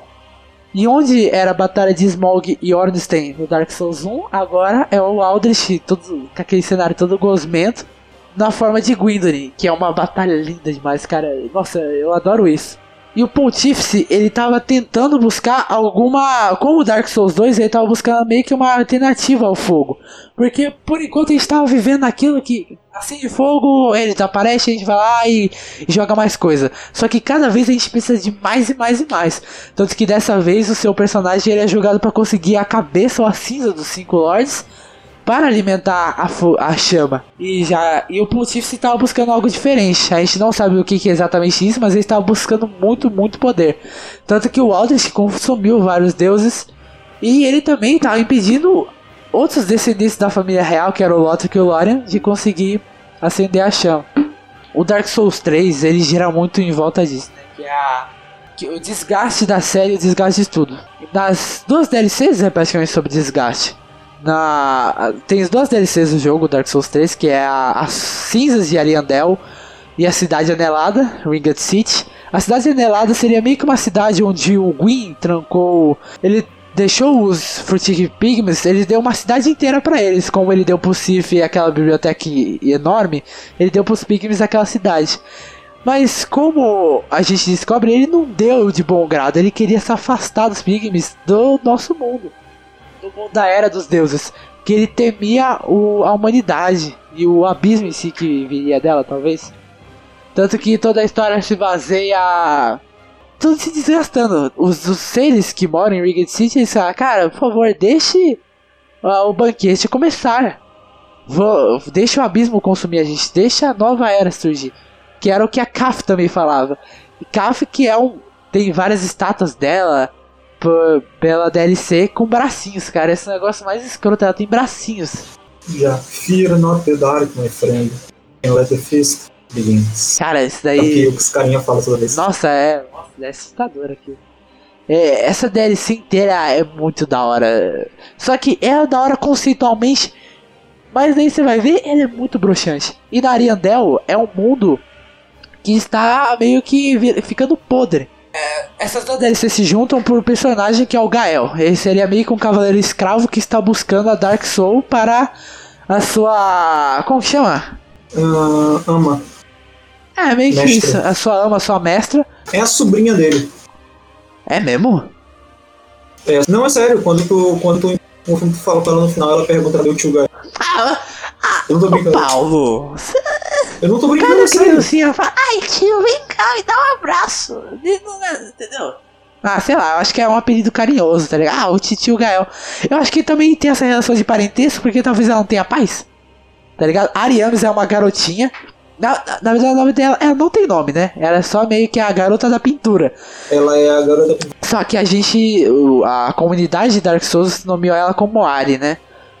E ela tá tentando escrever, fazer, pintar um novo mundo, só que pra isso ela precisa de uma Dark Soul. Ela sempre quer. E eles, você vê que, cara, nessa DLC das Cinzas de Ariandel, todos os seres de lá, eles, cara, eles aceitam isso daqui. Aceita o podridão, assim, tá? Como que o. Como que a decadência. Não a decadência, mas tipo. É confortável, simplesmente deixe isso daqui acabar, sabe? Eles talvez não que exatamente eles querem que a chama volte, porque Ashes of Ariandel tem uma treta que eles têm a própria bonfire deles, né? E é isso, ele mostra como que talvez uma analogia de como a série de- se desgasta também no jogo principal, que a chama tá se apagando e ainda assim a gente quer que a chama volte, retorne e escola mais combustível. Então, depois que tu enfrenta o, o Loki que ganha dele, tu pode acessar a fornalha da primeira chão. Então, o que, que é aquilo, mano? Tipo, a guardia do... Você coloca, né, as cinco cabeças ou cinzas dos Zords nos seus tronos lá no santuário, que é o hub do jogo onde vai os NPCs e tudo mais. E ela faz meio que uma macumba que te leva pro. Então, é que a fornalha, ela é um... E no primeiro jogo, quando tu entra lá, ela só tem, ela só tem um local, certo? Ela só tem aquela, aquele local meio estranho, todo, todo cinzento. E é porque só, ela só foi acendida uma vez. Toda vez que ela é acendida, o mundo meio que fica distorcido e começa a se juntar dentro dele mesmo. E fica daquele jeito que a gente conhece no 3. E é por isso que tem esse, esse, esse teleporte. Ah, eu acho louco que é, meio que, tipo, ele tá precisando tanto de combustível que ele meio que engole o próprio mundo, né? Isso. É, e tudo começa a divergir. Que é, é meio que a gente já viu no Dark Souls 1, né? Quando a gente vai enfrentar o Gwendolyn até chegar lá. É, quando o Gwendolyn se matou pra, pra chama. Ruim. Ah, o Gwyn, perdão. Ele matou os cavaleiros dele também, né? Os cavaleiros Black Knights. Daí meio que tem aquela Os sombrinha. Silver Knights. Eles viraram Black Ah, Knights porque sim, eles foram queimados. Que era meio que os guardiões de- dos deuses. E lá você vê que aquela terra é tudo sem cor. Pare... É como se tivesse tirado uma foto, sei lá, em preto e branco. E deixasse lá. É tudo meio que. É como se tivesse dado uma explosão de matéria inexplicável. E como se o tempo tivesse parado. É um lugar sem tempo, né? Tanto que quando você vai lá pra fornalha da primeira chama do Dark Souls 3, o mundo inteiro meio que tá caindo, tá tudo meio que aquela branco. É um bagulho muito estranho. E lá você encontra o Lorde Souls.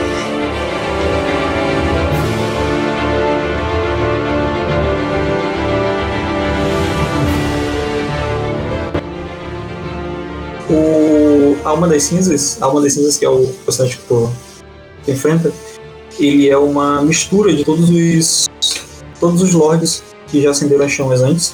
É, ele é basicamente todo e qualquer player que já entrou pra acender as chamas no, no- E é por isso que ele usa todas aquelas armas e todas aquelas magias. Então é, é meio que toda vez que alguém vai acender, o...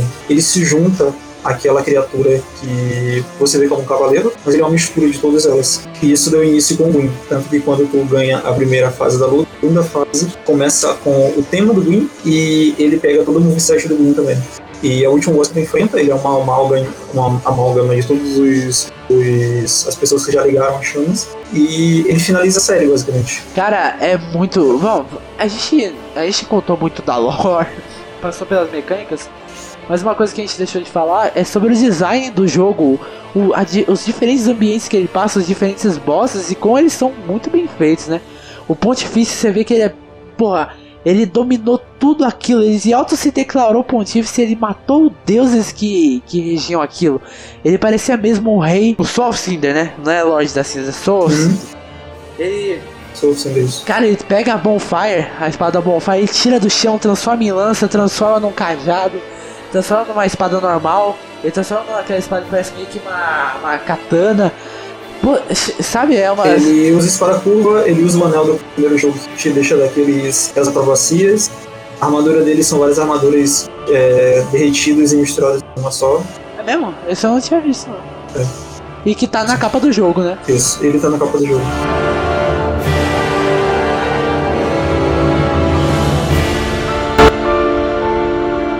Quando você mata ele, você tem a opção de ligar a chama. Tem? Lembrei, lembrei, lembrei. Depois que você mata o Lorde das Cinzas, não é igual o Dark Souls 1 ou 2.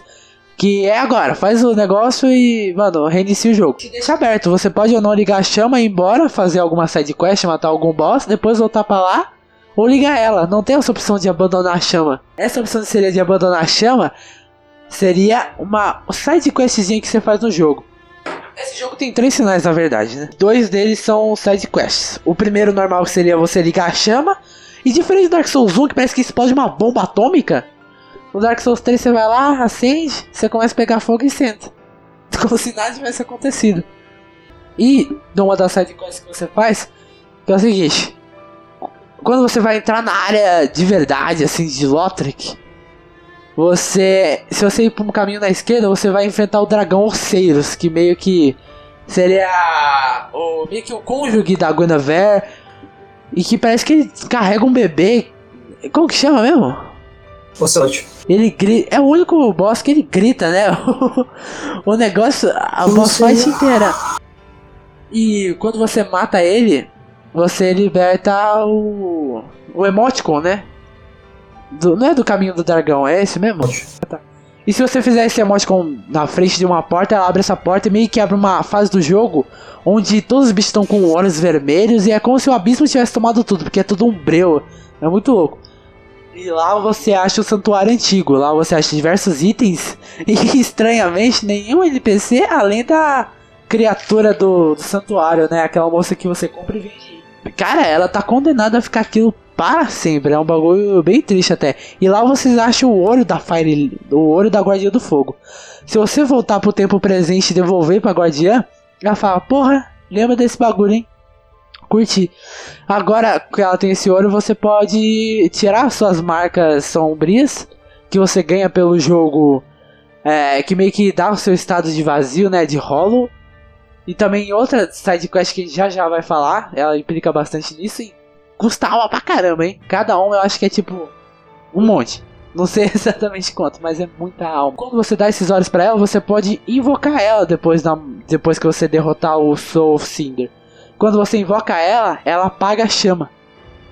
Enquanto ela tá apagando a chama, ela fala, nossa, cara, são as melhores falas do jogo, assim, é, é triste até. A primeira chama desaparece rapidamente, a escuridão vai se resolver em breve.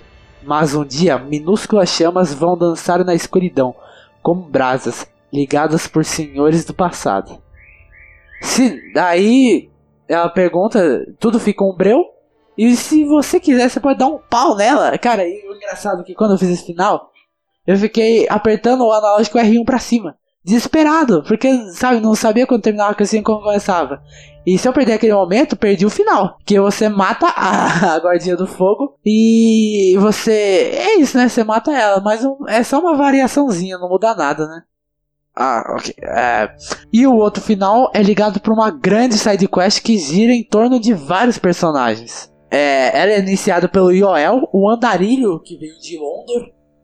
Ele fica muito feliz em seguir você. Você, ele, se você, você manda ele para o hub. Quando você manda ele para o hub, ele diz extrair a sua verdadeira força. Mas na verdade ele te dá uma marca de vazio que te deixa mais vazio. Mas ele te dá um nível. Quando você alcança 5 níveis, ele morre. E vem uma moça no lugar dele, a Yuria.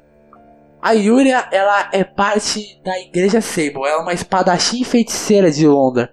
A Igreja Sable é formada por três irmãs que pelo jogo você encontra duas do você encontra na verdade duas, né, pelo jogo main game e a DLC, né? Na DLC seria e a Yuria no main game. A terceira irmã parece que ela aparece bem de cantinho na cutscene final. A Yuria, ela, ela quer que você. Ela meio que faz o trabalho de Kef. Ela é uma seguidora de Kef. E cara, descobrir que ela é uma seguidora de Kef era. Pô, é um negócio que quando descobriram ficaram muito louco, né? Que era uma frasezinha que quando você matava ela em um ponto específico. E a missão de Kef deixar a chama se apagar e começar a era dos homens. Novamente, começando, né, como eu falei, a, a, a desgastância da série, da fogueira, de toda a história de Dark Souls. É, ela te manda é, fazer. Ela não te manda fazer a quest. Ela só diz que, ah, vai acontecer isso daqui, hein? Fique preparado para o casamento. Pelo jogo, quando você chega a Norlondo, você. Antes de chegar na Norlondo, na verdade, a primeira vez que você vê é, na entrada do pântano de Faron, Henry de Astora. Ela é uma personagem baseada no, no primeiro NPC que te ajuda no Dark Souls 1. Ela usa a mesma roupa, vem do mesmo lugar. Junto de. Ela tá ao lado de Horus, que é meio que um amigo dela. Ela meio que busca como um Hollow normal, ela busca derrotar os Lords of Cinders, né? Todas as pessoas que talvez sejam possíveis acender, não acendedores, né? Ligadores da chama, eles são chamados de campeões das cinzas, né? A Uri era uma dessas. Ela busca vingança pelo Aldrich, né? Ela tem todo o passado com o Aldrich junto com seu amigo Horus. Ela é encontrada várias vezes no jogo. Ela meio que seria o que era pra ser o Dark Souls 1, né? Que era aquele brother era pra te seguir pelo jogo inteiro. Ela aparece na Catacumbas de Carter, precisando de ajuda, perdendo ouras. Ela aparece, como eu já disse no começo dessa. do Pântano de Ferro. E ela também aparece em Anorlondo, só que sem o. Parece que ele morreu ou se perdeu dentro da Catacumba de Carter. Lá em Anorlondo, onde você encontra ela já sozinha, sem o ela tá meio cansada, toda existente, porque foi uma longa caminhada, né? Se você parar pra pensar que ela passou por tudo que você passou, passando pelos catacumbas de Carter e tudo mais, tudo em busca do Aldrich. E a Nolondo, se você fala com ela, normal. E se você mata o Yorm, ou mata o Yorm ou mata o Aldrich. Nessa quest, praticamente tem os dois finais pra Henry. Ou você vai lá, conhece ela e tudo mais e vai enfrentar o Aldrich sozinho. Mas se você invocar ela quando você vai entrar na boss fight do Aldrich, ela acaba matando o Aldrich, tendo sua vingança e não e interrompe, né, essa questline que da, da que a Yuria manda para você para você. Se você deixar lá e não falar nada, um assassino mandado pela Yuria mata ela e coloca ela na tumba de Gwyn.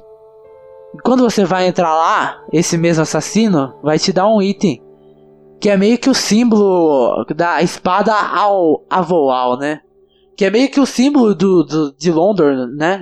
Você pega essa espada e mata a Henry.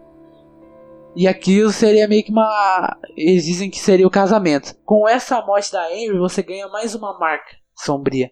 Com essa marca sombria, você tá liberado para fazer o final do jogo. Você consegue, você em vez de acender a chama, você deixa ela lá e você se torna meio que o Lorde dos Hollows, né? Meio que o rei deles. o rei o rei dos Hollows. E você vê lá toda a igreja Sable, todos os Hollows e o mundo. Ah, uma coisa que a gente esqueceu de citar. Quando você junta os cinco lords e você vai para essa área da chama, meio que o sol, ele tá meio que. Ele pega a, a Dark Soul, ele fica meio que hollow, meio que o, mundo inteiro tá se desgastando assim. E ele meio que tá sangrando, é, é, muito louco. Ele usa daquela. a mesma marca que você usa pra voltar pra sua bonfire, perdendo todos os tipos de alma. E lá.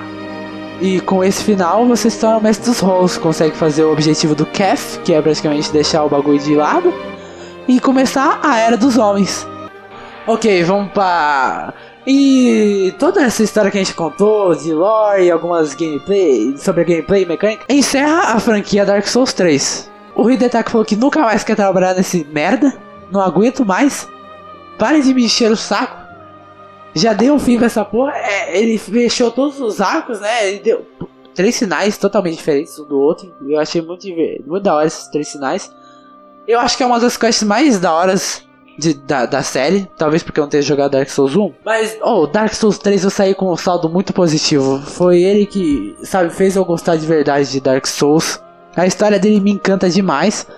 E, cara, toda vez que eu rejogo ele, eu descubro algo diferente. E foi muito bom discutir sobre ele. Tem muitas coisas que a gente não citou, porque senão seria um podcast de 6 horas. Você que ouviu esse episódio até aqui, saiba que o papo não terminou. Você pode mandar um e-mail pra gente, arroba biricast.com para continuar esse papo. Temos nosso grupo de WhatsApp, o Paulo também está presente lá.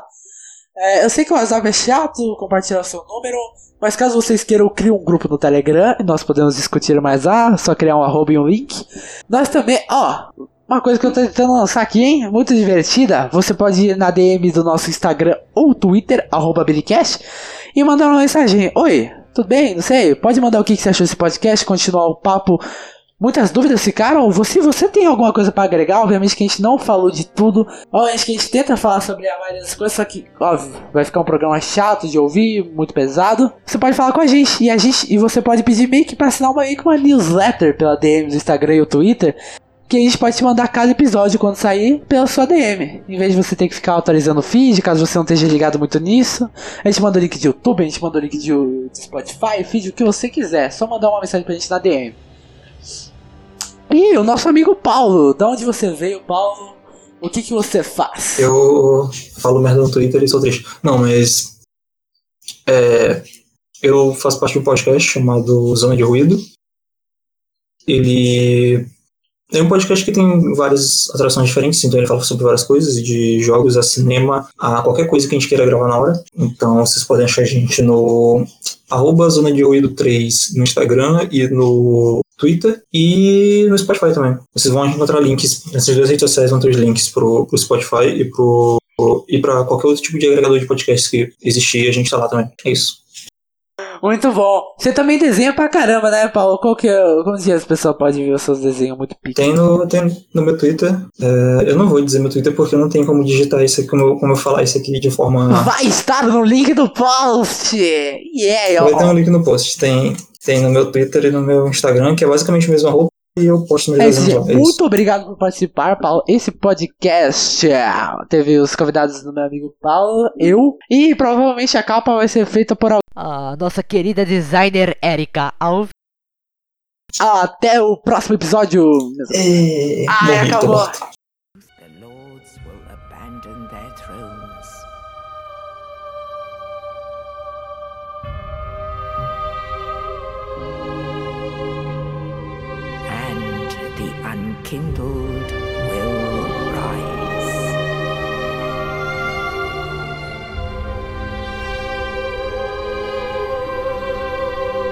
Nameless, accursed undead, unfit